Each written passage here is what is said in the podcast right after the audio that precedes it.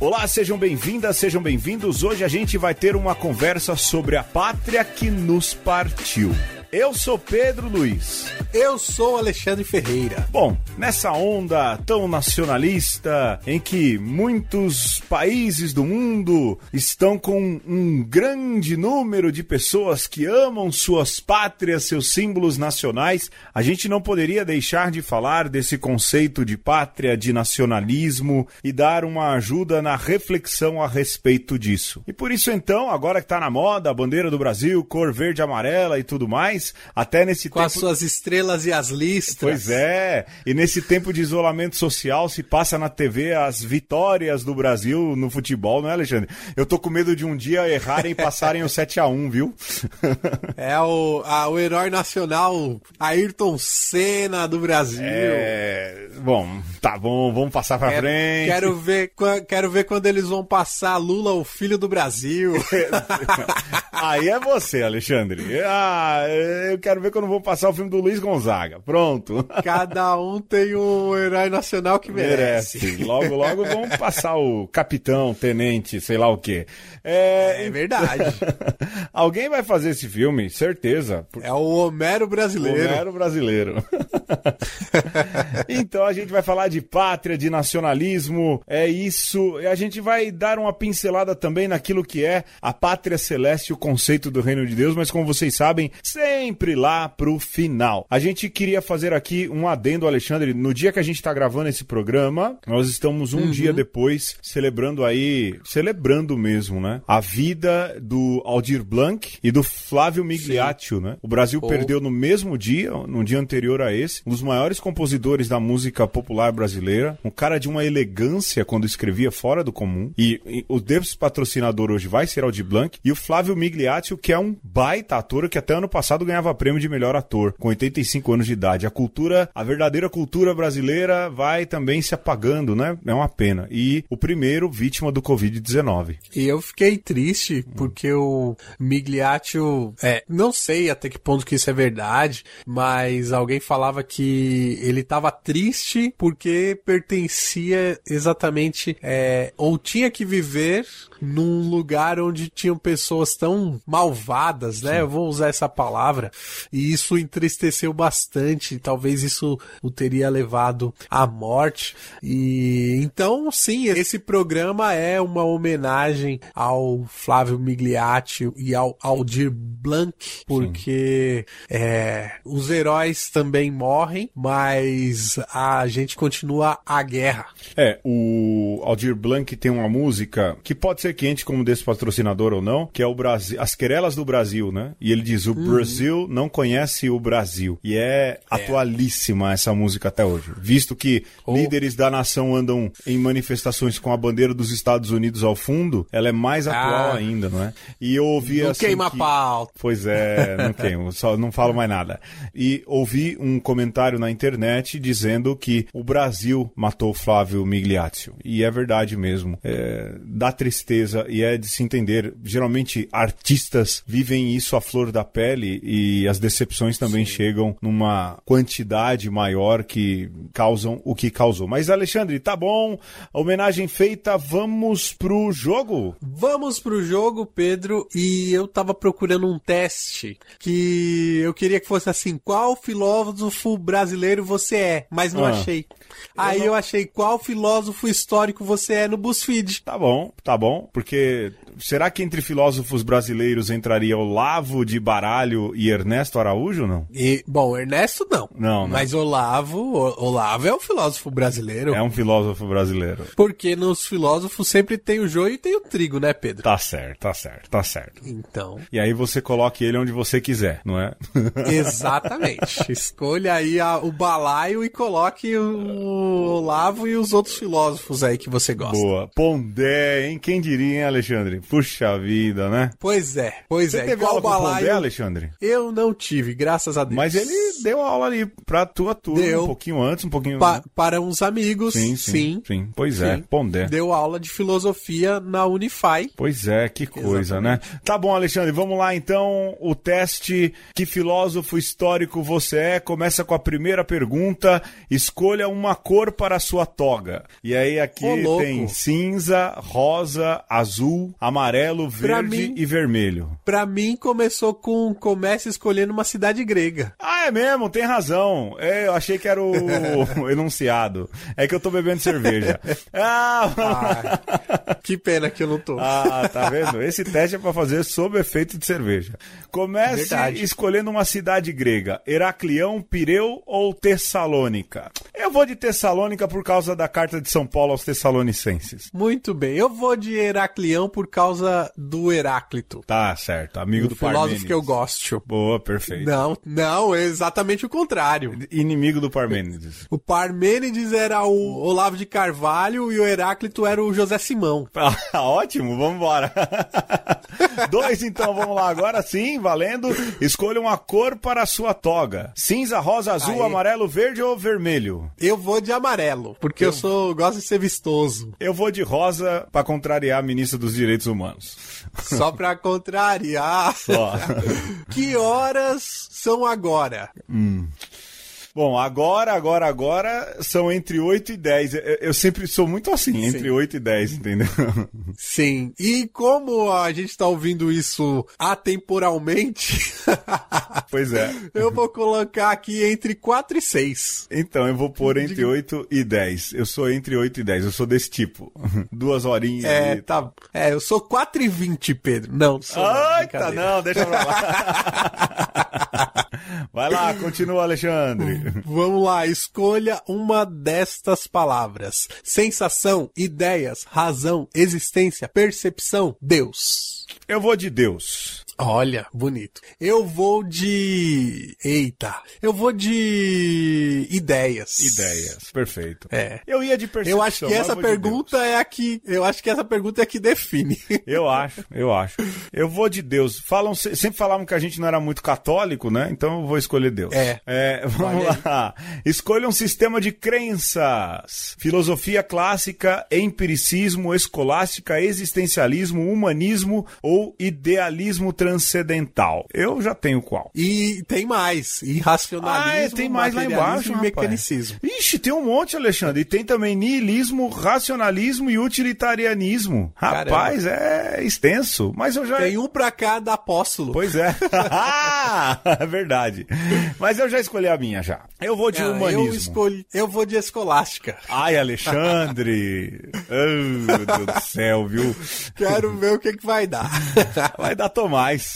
Ah, Sei lá. Será? É, não sei. Tá, vamos lá. Do que você tem mais medo, Pedro? De não haver vida após a morte? De haver vida após a morte? Ah. Da morte dos meus entes queridos. Olha, eu acredito na vida após a morte e eu não tenho medo de não haver vida após a morte, porque eu, assim, é crença, né? É fé. Eu sei que há vida depois da morte. Então eu tenho medo da morte dos meus entes queridos e ficar sem quem eu amo, sim. Eu, eu vou, vou romantizar aqui. Ah. Eu queria que tivesse de haver morte após a morte. É o inferno, né? A, a ideia do inferno. Mas como não tem, eu vou colocar então de haver vida após a morte. Só pra complicar ele cruzar a escolástica com isso. É, vamos lá, Alexandre. Aqui tem escolha uma coluna. Olha aí, uma homenagem à foca de novo. É o foca de novo, bingo de uma conversa, né? Uma coluna dórica, que é reta, não é? Uma coluna jônica Sim. ou uma coluna coríntia, que é bem rebuscada, Sim. né? Eu escolho a dórica. Exato. É, uma coluna prática, Sim, né, Pedro? sim. Que serve pra segurar o teto. Sim, sim. Eu vou pegar a, co- a coluna Coríntia em homenagem à Renata, que é corintiana, meu amor. Então, vai Coríntia. Vai, Corinthians. Vamos lá. Escolha uma matéria: economia, física, geografia, história, letras ou matemática, história. Eu vou de letras. Vamos lá. Escolha algo para beber enquanto filosofa. Ai, agora ficou fácil. Pronto. Café, cerveja, leite, refrigerante, chá ou vinho. Ah, rapaz, eu vou de cerveja. Olha aí. Eu queria ir de cicuta, que é a bebida do filósofo. Mas eu vou de café. Cafezinho, tá bom, tá bom. Café. Então você filosofa nas manhãs, é isso? É, então. Eu, é.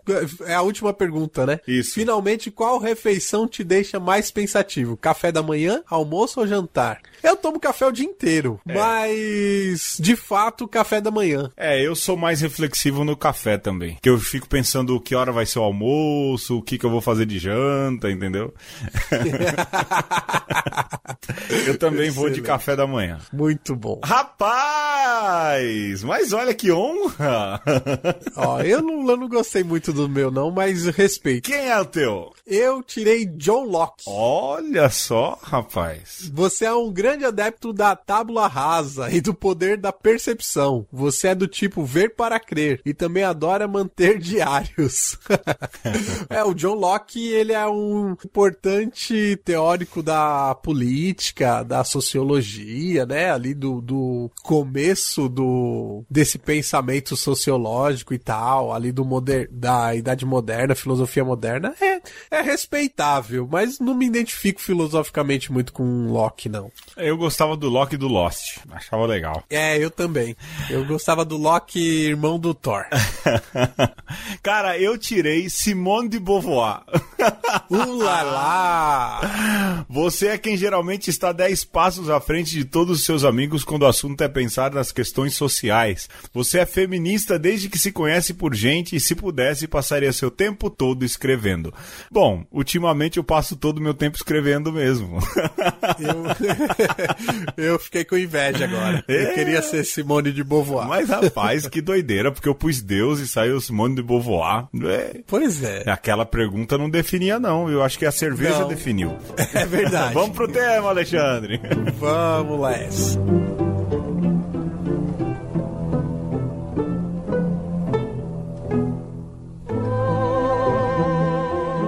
Eu te entendo, miliático. Eu te entendo. Porque eu, como você, somos do teatro de arena. Com Paulo José, com Chico de Assis, com Guarnieri. Foi lá que nós aprendemos com Boal que era preciso, era urgente que se pusesse o brasileiro em cena numa interpretação no Brasil dominado por esse, essa interpretação de consumo determinada por Hollywood, posto que éramos uma coluna, colônia cultural, somos ainda. Era urgente que se pusesse o homem brasileiro em cena, com o seu falar, com o seu sentir, com o seu jeitão. A alma brasileira, você foi honesto. Você conseguiu colocar, e eu também. Colocamos em cena o homem brasileiro. Foi linda essa viagem, essa aventura foi espetacular. Nos dedicamos a isso com denodo, com ardor, com paixão. Colocar o homem brasileiro, a alma brasileira em cena. Nós conseguimos isso no Teatro de Arena. Foi lindo. Depois, e é por isso que eu te entendo, veio 64. Pouco depois de 64, nós ficávamos ali na escada da Tupi, que tem até hoje aqui no Sumaré, o Dionísio Azevedo, o Walter Dust, o Túlio de Lemos, o Plínio Marcos, ficávamos ali esperando a veraneio que viria nos buscar. Um carro daquela época. E um dia virou uma à direita ali na esquina da Tupi, encostou. Eu disse, é a minha. E todos disseram, é isso, Lima. Vieram buscar o Ariclenes. Esse momento tem uma coisa de tumor, fundo e úmido. Quando eu tive que me virar para o Dionísio e dizer, vai lá em casa e avisa que eles vieram me buscar. Diz para minhas meninas que papai volta, papai volta. Avisa lá em casa. E acompanhei os senhores até o DOPS, ali onde hoje é a Cracolândia. Aí Quando entrei numa sala sombria, num sofá, à direita, dois cavalheiros sentados. Tuma, assistente do delegado Fleury. Estavam ali os dois se perguntando quem é, quem é? Não, é um ator. Estava nos cadernos do Fred, ele é um ator. E eu fui prestar meu depoimento. Minha estada lá é uma outra história que oportunamente eu conto para vocês, mas garanto que é linda também. Por isso, por ter vivido esse momento, por ter pertencido à arena, eu digo que eu te entendo, eu te entendo, Miliatio. Agora, quando sentimos o hálito putrefado de 64, o bafio terrível de 68, agora 56 anos depois, eu tenho 90, você com 85. Quando eles promovem agora a, devastação dos velhos, não podemos mais. Eu não tive a coragem que você. Mas espera aí, meu amigo, eu vou logo. Eu vou me encontrar com o Boal, com o Flávio Império, com você. E vamos nos encontrar e contar aquelas piadas horrorosas que você contava e o Chico de Assis apontava. Nos encontramos logo. Olha, e para terminar, para os que ficam, eu quero lembrar uma das falas de Pedro Háqueras em Os Fuzis da Mãe Carrara. Os que lavam as mãos o fazem numa bacia de sangue.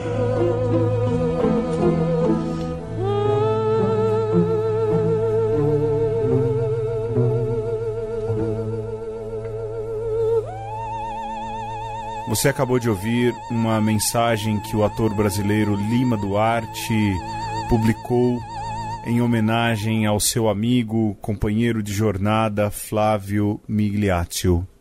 E ao fundo você ouviu a Baquiana número 5 de Heitor Villa-Lobos, interpretada pela brasileira Bidu Saião. Muito bem, Alexandre. Pátria, nacionalismo, ser apaixonado pelo Brasil, ser apaixonado pelo país do qual se mora. A gente vê esse movimento acontecer em diversos lugares do mundo. Pessoal, primeiro, a gente não vai falar de um patriotismo e do nacionalismo exclusivamente brasileiro. Esse movimento vem acontecendo e vem acontecendo de maneira muito forte no mundo inteiro, ligado também a um movimento de ultradireita. Isso é fato, a gente vai chegar por por lá. Sim. É? Mas a palavra pátria, né, se fala muito de patriota, e quem não pensa como os, os ultradireitistas não é patriota, não gosta do Brasil, mas a palavra pátria, ela tem uma origem em si, não é, Alexandre? Tem tudo a ver, Pedro, porque a palavra pátria, né, da onde vem também a palavra país, na língua portuguesa, está ligado a pater, a patris. E é algo mais ou menos como os filhos do mesmo pai. Então, essa ideia do patriarcado, ela tá ali fundida com a própria ideia de pátria. E você vê nisso já uma incongruência quando alguém usa a expressão pátria-mãe. Sim. Não existe isso de pátria-mãe. Porque se fosse pátria-mãe, ia ser mátria. Sim, sim. E aí já surge um problema muito sério daquilo que é o patriarcado, e aqui não tem a ver com feminismo, é?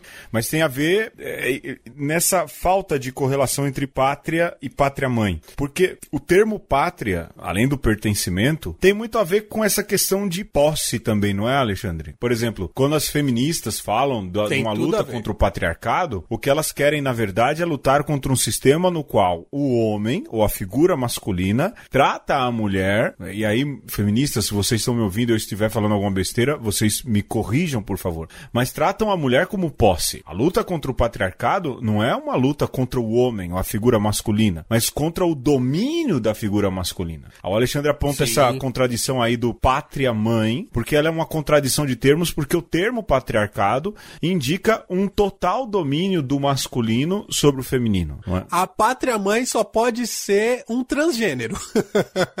pois é. A mãe é trans ou o pai é trans, né? É, tem que ser é um pai e mãe, pai, mãe LGBT. Então, quem usa o termo pátria-mãe aí, no mínimo, é um pai e mãe de partida. Sim. Mas aí, Pedro, você tem já sociologicamente toda uma implicação, né?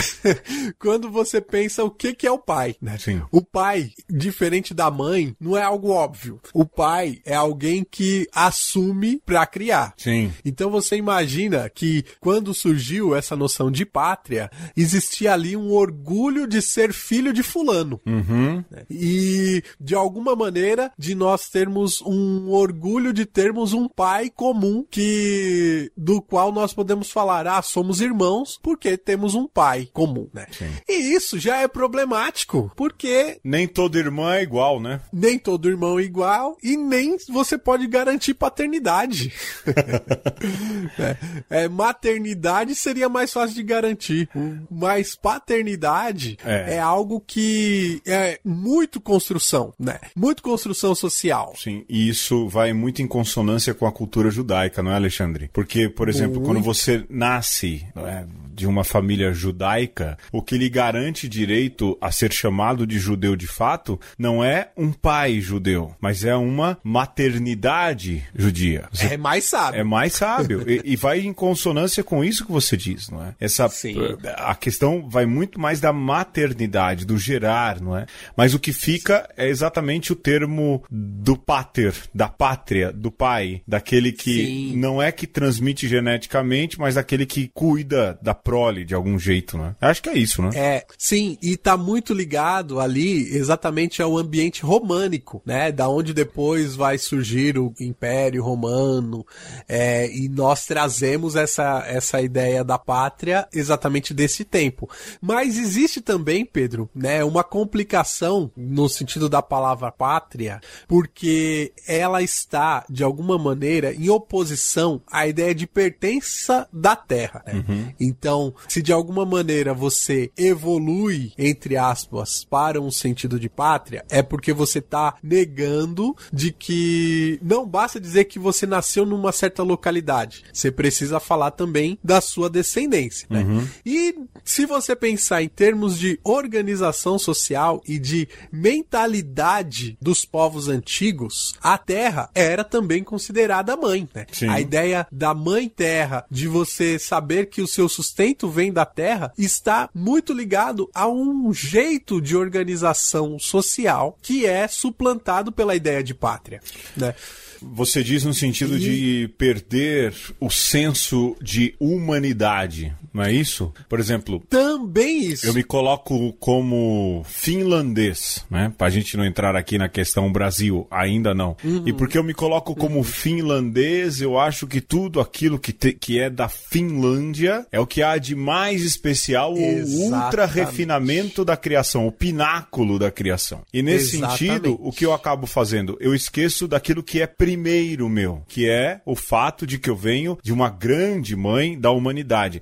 Como acontece mais ou menos com o cristianismo, né? Quando a gente acha que cristãos são só os católicos, ou quando às vezes os protestantes dizem ele é um cristão, como se os católicos não fossem, sendo que a nossa raiz é a mesma. É, é, é um pouco por aí, não? Cara, é bem por aí. Sim. Mas vou dar um passo atrás pra gente avançar pra esse ponto aí que ele é fundamental, Pedro. Mas veja, você imagina que nas sociedades tribais, essa ideia de que a terra te nutre, né? Que a mãe terra é a mãe de todos, inclusive dos animais, das plantas, ela te colocava num senso de horizontalidade. né? A ideia de pátria e de pertencimento de um pai comum, ela te dá uma ideia de verticalidade que distingue, né? Você já não vai valorizar mais somente a sua filiação com o todo, mas de que existe um homem, e um homem aqui com o gênero definido, que é um herói, que é um exemplo, que é alguém que foi fundador de um certo povo, e isso vai te distanciando dessa ideia comunal, horizontal, como você falou, que te distancia do senso de homem. Então, quando a ideia de pátria nasce, existe essa cisão entre os homens. Ó, eu sou filho de José e você é filho de João. Então, nós podemos guerrear porque não somos irmãos. Sim. Então, a ideia de pátria, ao mesmo tempo que reforça a ideia de fraternidade entre pessoas de uma mesma pátria, também libera para que você possa guerrear com aqueles que não são seus irmãos. Ou seja, desumaniza quem não é da sua pátria. Agrega E por aí- um lado, desagrega pelo outro. Exatamente. E esse desagregar ele é essencial para que você possa evoluir o conceito de pátria, né? Para que você possa juntar tribos, para que você possa é, expandir a ideia mesmo do da cidade-estado e assim por diante. E aí quando você joga para os dias de hoje, né? Eu tô partindo lá da, daquilo que era a vivência dos nossos ancestrais e da, da gênese da civilização como nós a conhecemos, quando nós jogamos pro, pro dia de hoje, isso é muito presente ainda. O exemplo que o Pedro deu, ele é, assim, perfeito. Por quê? Você está no Brasil, mas você é finlandês, Pedro. Então você Sim. carrega o sentimento da pertença da Finlândia. Então tudo que é finlandês é melhor, Sim. entendeu? Porque você, de alguma maneira, faz uma distinção entre o homem finlandês e o homem brasileiro. Entre o homem uruguaio e o homem brasileiro. Sim. E, e aí, nessa desumanização, você se apega a algumas coisas para poder reafirmar a sua identidade, em detrimento de outra identidade. Sim. Ô Alexandre, mas você usava isso, por exemplo, falando da guerra. Lá no começo você falava do guerrear, né? Nós somos um grupo e isso, o fato de eu ser filho de José me permite até que eu guerrei com os filhos de João. E fez depois essa, eh, essa correlação direta com a questão da pátria. Mas veja, isso vai além, não é? Hoje em dia. Porque isso permite que se pegue esses elementos pátrios, não é? Ou dessas famílias de José, de João, da Finlândia, do Brasil, do Uruguai, da Argentina, tanto faz, dos Estados Unidos, isso vem sendo muito feito, da Hungria, isso vem sendo muito feito, dos regimes totalitários, Coreia do Norte eh, também faz muito isso, a China também faz muito isso, de usar essas, eh, essas identidades, não é? Eh, pátrias, para que você possa também se tornar, como governante, senhores da guerra. Você entende o que eu estou te dizendo?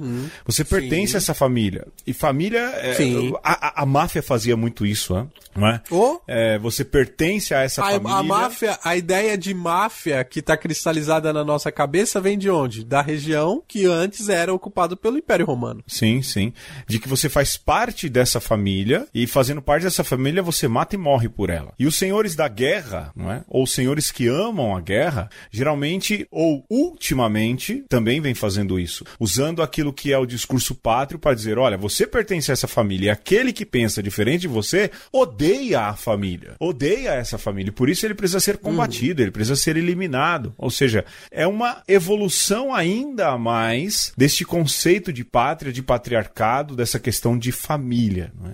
E isso, quer queira ou quer não, é muito atual no nosso tempo. Eu diria que é uma atualização, porque, claro que há refinamento com o tempo, mas quando você usa, Pedro, a, a expressão senhores da guerra, você está querendo dizer que este cara que está à frente né, de um país, né, ele está ev- ev- evocando para si o papel sacramental deste pai original, deste pai fundador, desse pai da pátria, entendeu? Ele é a pátria. Ele é, evoca os desejos da pátria. Por isso que ele tem todo este poder, digamos, ou este aval de conclamar os filhos da pátria, porque ele é o pai, né? Ele, todos são filhos dele e você tem que beijar a mão do pai. Bom, aqui eu acho que vale a pena, tá virando um bingo, não é? Mas nessa época em que a gente está vivendo, Foucault se torna extremamente atual. Não, é? não que eu seja um grande estudioso de Foucault, mas meu orientador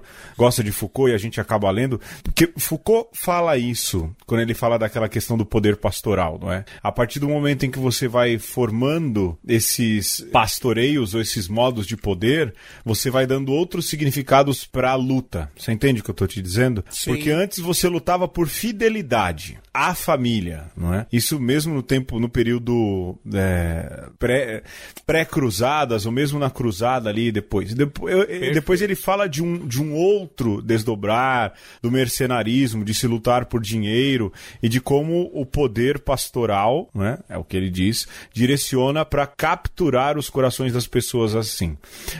No que, no que relação eu estou querendo fazer? Hoje em dia se vê muito isso, uhum. por exemplo, nesses movimentos contrários ao isolamento social. Você entende o que eu estou dizendo? Porque por Sim. fidelidade à figura carismática, que entra também Max Weber, é? que diz que nós devemos sair de casa, que a gente precisa sair e tudo mais. E aqui não é só no Brasil. Esse movimento existe em outros lugares do mundo. Esses protestos acontecem nos Estados Unidos, acontecem em uma série de outros lugares. Essas pessoas agora usam a desculpa do dinheiro, do poder, do trabalho, não é? Mas na verdade o discurso é sempre o mesmo. É uma luta pela família, pelo grupo, não é? E é tentar se manter unido ao grupo e esse conceito de pátria, desse conceito gregário que existe. Eu não sei se me fiz entender hum, na loucura sim. e na viagem, né? Mas Foucault é... anda povoando muito minha cabeça, né? Eu tenho para mim que esse poder pastoral é o poder patriarcal. É, para mim eu acho que dá para interpretar desse jeito. E Pedro, a questão, e aí eu acho que a gente pode ir pro despatrocinador, é que tudo isso, de alguma maneira, faz parte de um complexo sistema de religião civil. Uhum. Então a gente tem que imaginar que tudo isso surge e a construção da ideia de pátria vem de um sistema religioso que a gente nem se dá conta mais, porque isso era claro lá atrás e hoje em dia já não é tanto. Mas a ideia dos símbolos, a ideia é, de um governante que representa a nação toda, tudo isso é muito parte de uma simbólica religiosa. Sim. E isso tem que ter um aval na própria história do povo. Só que a história do povo brasileiro, Pedro, não permite que se faça isso, uhum. porque nós sequer temos pais fundadores, nós sequer temos essa ideia de um ancestral comum que nós temos que honrar. Quem é nosso pai fundador Cabral? É. Quem é nosso pai fundador Dom Pedro II? É, você tem razão. Então, não cola, não cola. A ideia de pátria para o Brasil, ela é algo extremamente incômodo. Sim. Porque, e inadequado, porque não cola com a nossa história e com o nosso senso de pertença ao Brasil. Acho que nos resta agora ouvir Aldir Blanc e a gente já volta, pode ser não? Vamos nessa. Vamos lá.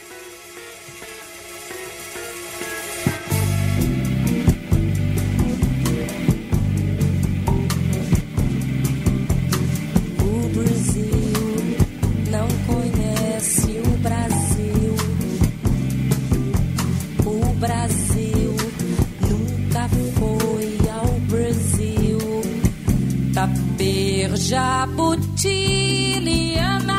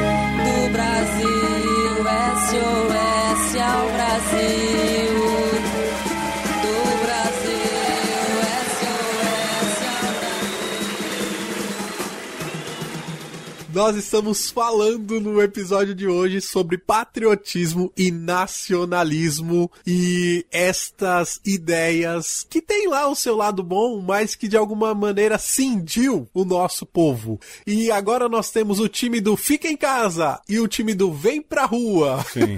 o Vem Pra Rua agora foi esvaziado do seu sentido inicial e virou um grito de morte. Sim, grito de Corona Fest. Corona Fest, vem pra rua. Não, Alexandre, eu acho que é uma coisa característica, e antes de a gente vir para o Brasil de fato, porque não há como a gente falar tanto de outras realidades, é o uso desses símbolos pátrios nesse tipo de protesto. Me explico. Recentemente eu vi um protesto nos Estados Unidos da América em que um enfermeiro asiático parou na frente de uma carreata vestido de enfermeiro né, para impedir que a carreata passasse na área do hospital. Estados Unidos da América. Oh. Uma mulher com a bandeira dos Estados Unidos gritava: Volta pra China, seu chinês maldito. Ou seja, ela nem sabia se o cara era de fato um chinês ou não, e isso pouco importa. Era um asiático. Ela usava um símbolo pátrio, que é amadíssimo lá nos Estados Unidos, a bandeira, e dali ela expulsava alguém que estava lutando para salvar cidadãos, no... cidadãos, cidadãos norte-americanos. Ou seja, é, Nova York é um é cidadão. um cidadão, né? É, cidadãos norte-americanos.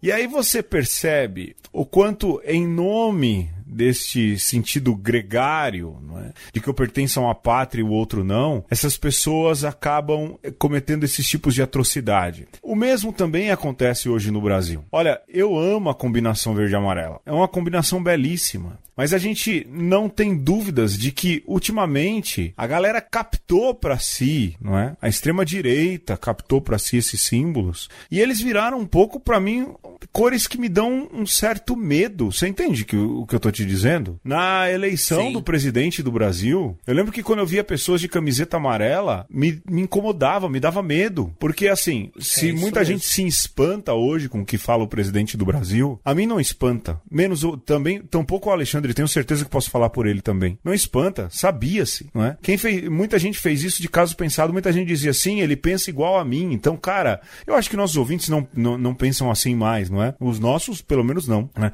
Mas se pensa igual ao presidente, pensa mal. Pensa mal. Mas há um lado positivo também naquilo que são os símbolos pátrios, não é, Alexandre? A questão de nação, de gente, de povo, de tribo, mesmo as cores de um país, a bandeira do país.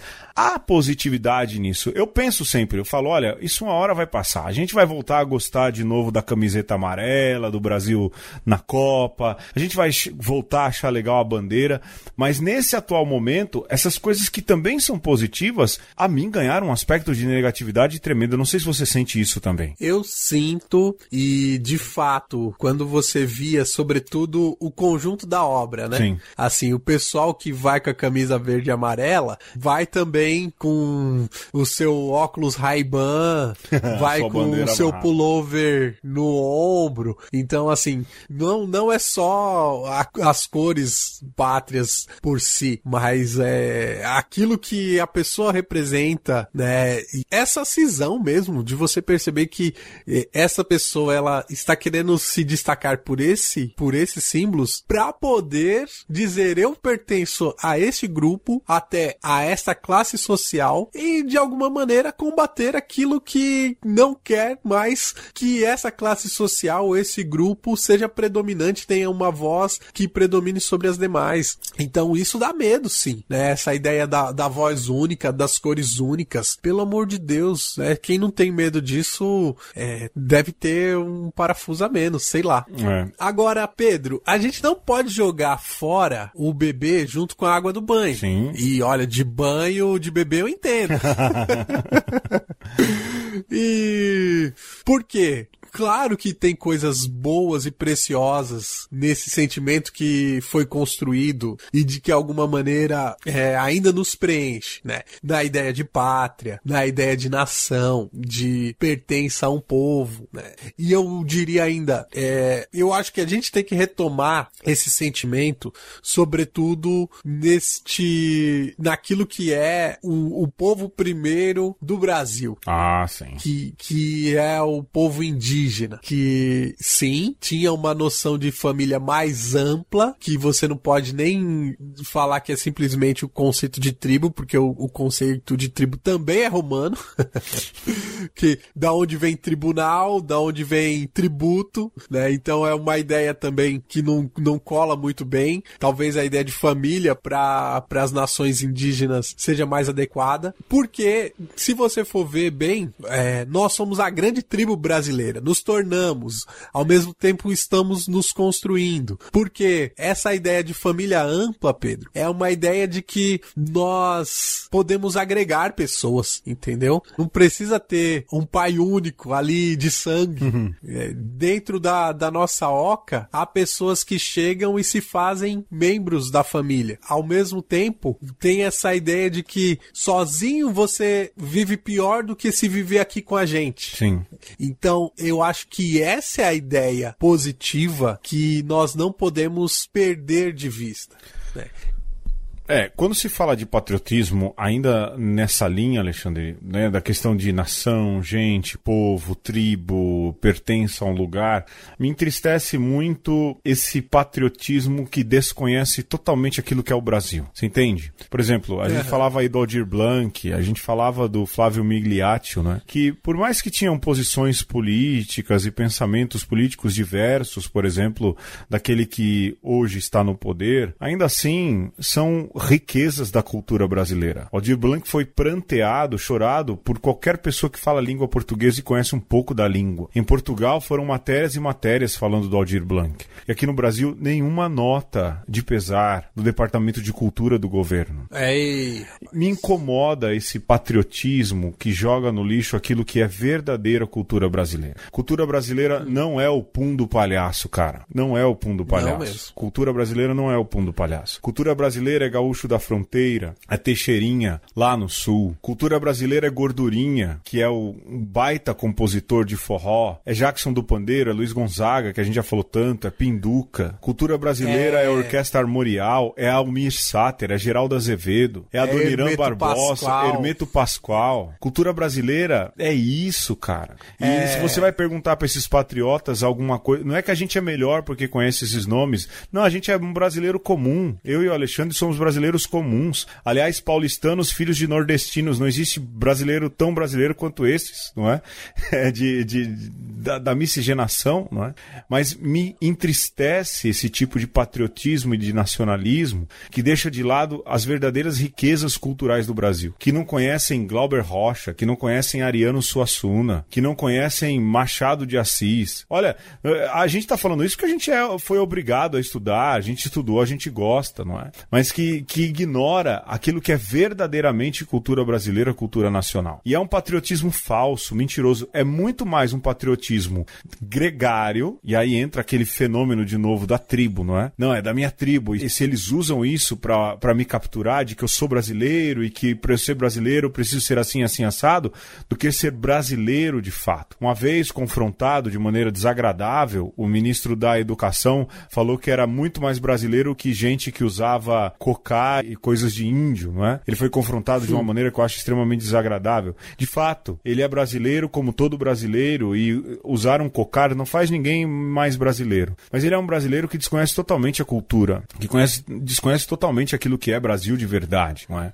é e me entristece quando se perde esse conceito e as riquezas do Brasil, que vão muito mais que as cores da bandeira. A gente falava do verde e amarelo. Cara, o verde e amarelo do Brasil é, são cores de, de casas imperiais portuguesas. Das casas imperiais portuguesas. Se fosse a cor por causa do país, nossa bandeira seria vermelha, de verdade. Para desesperos de muitos, né? Porque vem de Brasil, é, a terra vermelho. do Paraná. Pois é. Não é? é? Me entristece esse falso discurso sobre aquilo que são os valores brasileiros e desconhecem verdadeiramente o que, que são valores brasileiros é, reais, tangentes e que fazem parte da nossa cultura. Então, assim, há lados bons nesse conceito e há elementos bons na brasilidade, é, e a gente já falou de tantos outros, não é? Em que esses patriotas, esses nacionalistas deixam tudo isso de lado e esquecem essas riquezas verdadeiras que existem no Brasil. A galera fala assim: ah, Parintins. Cara, Parintins é legal, é espetáculo pra gringo ver. Tem outras coisas muito Sim. mais legais no ambiente amazônico, né? E se perde tudo isso. né? A gente compra um nacionalismo de guerra, não um nacionalismo de se conhecer a cultura. Nossa, falei meia hora, Alexandre, você não me para. Isso. Eu não paro jamais. Mas, é, olha, o Parintins, o Carnaval do Rio de Janeiro, ali do Sambódromo. É, eu diria que hoje até mesmo o Carnaval blocado de São Paulo, Sim. que já tá sendo enlatado. De todo jeito, Pedro, é uma maneira do brasileiro se reinventar pra poder ganhar o pão de cada dia, entendeu? Sim. É buscar o dinheiro do gringo mesmo, né? Porque, claro, tem muita coisa complicada, mas de certa maneira, esse povo pegando aquilo que tem de melhor pra tentar impressionar. E impressiona mesmo, a gente tem que dar o braço a torcer. Agora, me incomoda muito, né, nesses conceitos de patriotismo, o pessoal pensar que um desenho num mapa mundi, né, que seja ele plano ou esférico, isso define o que é o Brasil. Fronteira não nos define. Sim. A pertença é algo que, primeiro, você herda porque você não escolhe aonde você nasce. Mas, ao mesmo tempo, você constrói. Agora, entre uma coisa e outra, existe um choque, existe é, um, um embate. Né? O Brasil que nós gostaríamos de ser e o Brasil que de fato somos. Agora, o problema é quando é, esse pessoal pega um país idealizado, de não sei na onde, não sei de cabeça de qual ideólogo,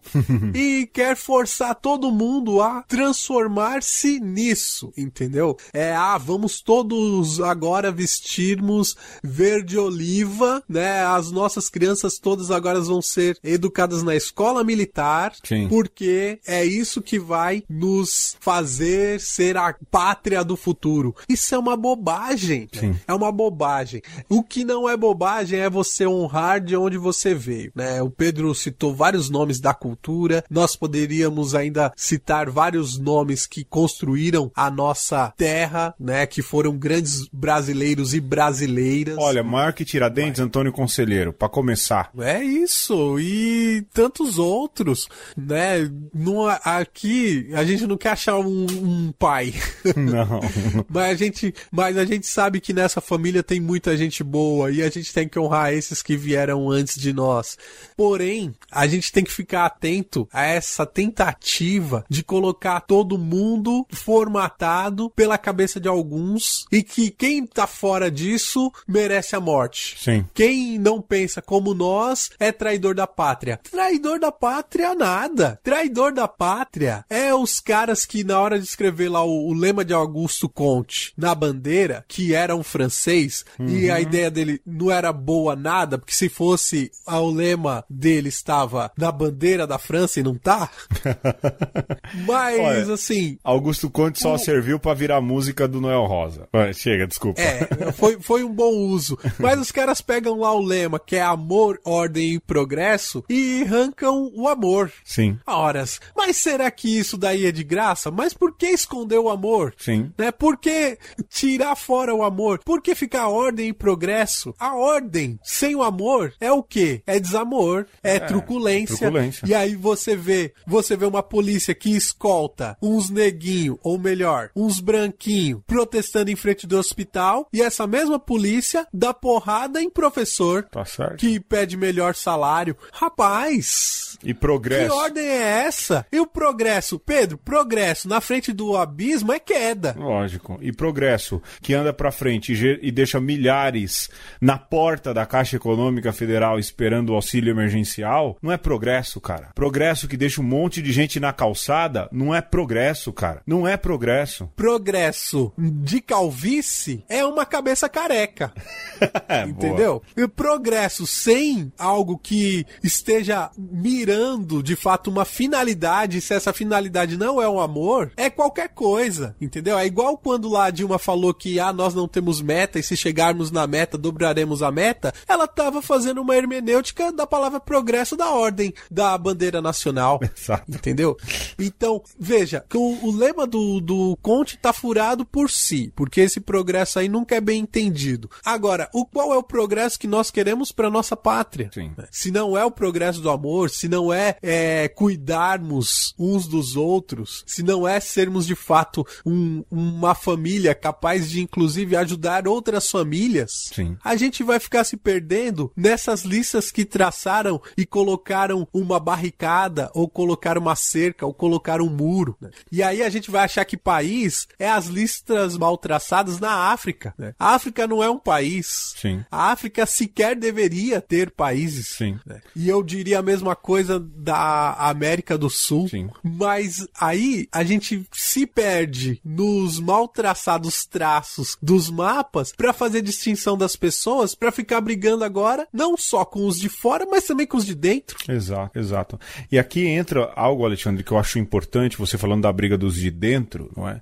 Que a gente precisa recuperar. Eu acho que isso é importante. A gente precisa, como brasileiro, resgatar da extrema direita, do mundo inteiro, qual- cada um que é de uma pátria, os símbolos nacionais. Porque essa galera, em nome dessa guerra, né, deste fraticídio que o Alexandre vinha dizendo, Ou tomou para si os símbolos nacionais e a gente precisa resgatar dessa turma de extrema direita. E aqui não tem nada a ver com direita e esquerda, mas a extrema direita, que é ruim sim. Nenhum lugar do mundo reconhece a extrema direita como algo positivo, como também não reconhece a extrema esquerda, como também não reconhece, não é? que inclusive a extrema esquerda se utiliza bastante da ideia de pátria. Também, também. Veja as repúblicas populares aí, não é, que usam esse, esse sistema de pátria também para oprimir, para fechar e tudo mais.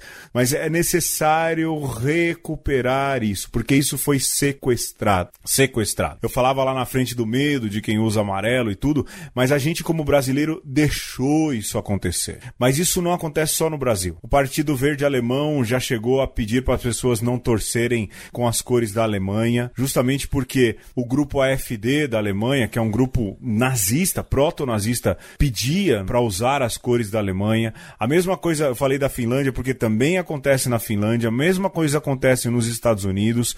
São grupos extremistas que sequestraram esses símbolos nacionais e fizeram do nacionalismo uma palavra suja e basicamente roubou o direito meu, seu, do Alexandre, de você que ouve, de nos orgulharmos do nosso país. A gente precisa tomar cuidado com esse tipo de coisa, porque é o que aconteceu. Uma das razões da gente fazer o programa é exatamente isso, não é? Sequestraram aquilo que é Brasil e brasilidade. Não em nome do Brasil, e nem em nome da cultura brasileira, e nem em nome dos brasileiros de fato. Sequestraram em nome daquilo que é o fator de aglutinação dessas pessoas. Se o líder mandou capturar esses símbolos nacionais, e isso em todos os lugares do mundo, a ponto também de serem xenófobos e não e defenderem linhas no chão, como Alexandre diz, e não pessoas de verdade, a gente deixou esses grupos sequestrarem aquilo que é muito nosso. E fazendo isso, a gente perdeu.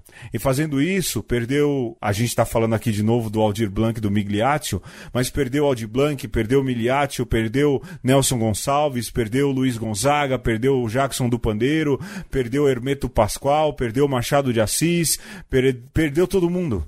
Porque a partir do momento que a gente deixa essas pessoas sequestrarem nossos símbolos, eles vão apagando tudo aquilo que não lhes interessa em nome desse fator de agregação. É hora da gente recuperar, mais do que recuperar, trazer também pra gente isso. Porque se isso persistir, se isso continuar acontecendo, a gente vai fazer como outros países que estão pedindo para que marcas tentem fazer um rebranding, sabe, Alexandre? Que refaçam aí um redesenho das coisas para que a gente possa usar tranquilamente. Não podemos. Não podemos. É. E a gente não faz isso, às vezes, por medo, por comodismo, porque a gente não quer se misturar. Mas é necessário se recuperar essas coisas e não deixar essa galera se sequestrar. De novo, tô falando há três horas, Alexandre. Me interrompe, pelo amor de Deus, meu irmão. É a cerveja. De jeito nenhum, jamais.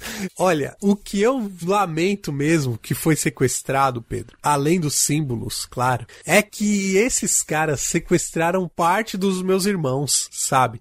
Em torno de uma ideia, né, desse senso gregário, os caras povoaram a cabeça de alguns dos meus irmãos que estão lutando, estão levantando bandeiras, levantando armas, se opondo a pessoas em torno de nenhuma ideia. É um, um copo vazio, ideológico, entendeu? Porque ainda se tivesse ideologia, você discutia, mas não. Você tem simplesmente essa sensação de que as coisas estavam erradas e precisavam entrar no rumo certo, só que os caras estão caminhando para um futuro mais caótico do que nunca em torno de nada. né? E tem irmão, tem gente, eu acho que nem tão boa assim nessa altura do campeonato, mas tem gente que tá se deixando levar por isso, né? Por esse afã de consertar algo que nunca esteve quebrado, como se dizia, né? Como se esse senso de viralatice brasileira tivesse cura e na verdade não tem, porque é isso que a gente é mesmo. Sim.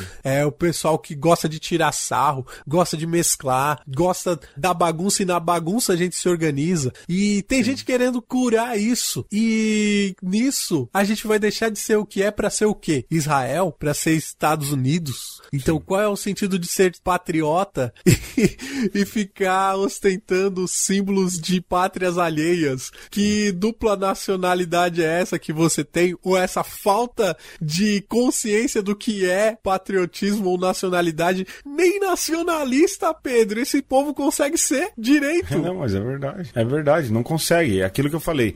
São nacionalistas que negligenciam totalmente aquilo que é a cultura nacional. Alexandre, eu acho que para terminar, não dá para não falar daquilo que diz muito respeito àqueles que creem. Em especial, a Eita. esperança escatológica daqueles que creem. Porque nós somos do mundo, mas não pertencemos ao mundo, já diz São Paulo, não é? Nós somos daqui e porque estamos aqui pertencemos a uma nação, a uma circunscrição geográfica, eclesiástica também, não é? Mas a grande verdade é que nós não somos, nós não somos exatamente fixos nessa realidade. Para quem crê, para o cristão, a nossa realidade vai além. Para quem crê e para quem espera em Cristo, a nossa nação é outra. Nós temos uma outra nação, uma outra realidade, uma outra pátria a chegar. Eu acho que isso também faz parte daquele primeiro assunto que nós discutimos, o sentido de pertença de pertença à humanidade, não é? Então, olha, vamos colocar o cristianismo na berlinda, porque a gente já tá terminando, mas eu acho que é bom lembrar isso, né? Para aqueles que têm fé e para quem tem fé cristã. Você tinha, quando o cristianismo tá nascendo, essa ideia de pertença muito forte. Os hebreus batiam no peito, eu sou filho de Abraão, né? Você tinha os romanos, nós somos cidadãos de Roma. E o cristianismo nasce já com essa ideia de que, olha, eu não sou pertencente nem da, da de alguma tribo judaica. Isso não não limita aquilo que eu sou. né? eu sou de Tessalônica, eu sou de Roma, mas isso não define quem eu sou. Eu sou cidadão do céu, né? A- o cristianismo nasce com essa ideia de ser mais do que ser internacional, é quase como se fosse intergaláctico, né? E então, é. pega a caneta e anota aí, né? Hebreus 13, 14. Filipenses 3, 20. Anota também Efésios 2, 19, né? Pra não dizer que a gente não, não cita a Bíblia aqui, né, Pedro? Eu Sim. vou dar aí alguns embasamentos. Não, esses dias falaram É. que o do bom pastor foi bom, que a gente foi catequético, hein? Olha aí. Olha aí, quem diria? Então toma mais um pouquinho de catequese. Pega a Bíblia aí e confere essas citações para dizer que o cristão por si, ele carrega essa ideia de ser mais peregrino do que defensor ferrenho de uma pátria. Sim. Se você tá sendo defensor ferrenho de uma pátria, talvez você não entendeu direito a proposta do cristianismo. Né? Claro, defenda sua pátria. Cabe alguma defesa. Há orações Mas- pela pátria, não é? Na própria Igreja Católica, né? Sim. Mas se isso tá deixando, tá ferindo o seu senso de caridade, rapaz, reveja ou o seu cristianismo ou o seu patriotismo. Olha, isso talvez seja a melhor definição. Pensando nesse sentido, ou redefina o seu patriotismo, ou redefina o seu senso de pertença ao reino de Deus.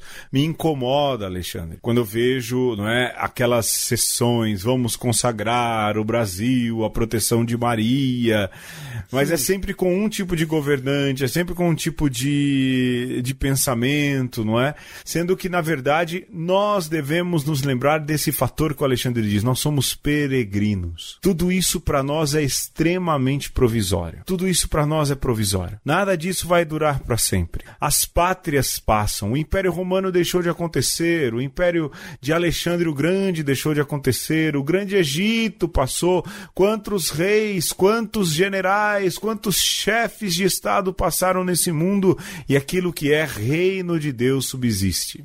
Só que a gente pensa de maneira muito temporal. E o convite da dupla cidadania cristã é que a gente consiga pensar além desse mundo e dessa realidade secular. Se a gente está muito fechado nesse mundo, como diz o Alexandre, a gente vai ter sempre dificuldades de entender o sentido de peregrinos sobre a terra, a quem pertencemos e para onde vamos caminhando. E quando esquecemos disso, bom, preferimos o verde e o amarelo, preferimos a morte que a vida, preferimos o nosso grupo do que o grupo inteiro, preferimos o nosso bolso do que aqueles que de fato necessitam. Quando deixamos de nos lembrar desta verdadeira cidadania, de que já vivemos como ressuscitados, de que já vivemos essas realidades de Deus aqui na terra, tendemos a nos desumanizar e mais ainda tendemos a entender o nosso real sentido nesse mundo. Chega, eu cheguei, Alexandre. É, eu só vou fazer um, um link aqui, Pedro, com uma ideia que nós falamos lá sobre é, o programa do Bom Pastor, porque é importante nós retomarmos e abraçarmos e gostarmos desse conceito de sermos peregrinos. Nesse atual estágio da humanidade em que nós estamos nos tornando, isso é irreversível, volto a dizer, uma pátria, ou melhor, uma tribo global, nós não podemos esquecer que a humanidade já foi nômade, né? Nós já fomos peregrinos por dezenas de milhares de anos. O ser humano foi peregrino numa eterna diáspora que povoou o planeta inteiro. Agora nós estamos voltando a ser peregrinos. E talvez por causa das mudanças climáticas que o próprio homem causou, nós seremos ainda mais. né? E eu gostaria de estar profetizando errado, mas me parece que, que isso está acontecendo.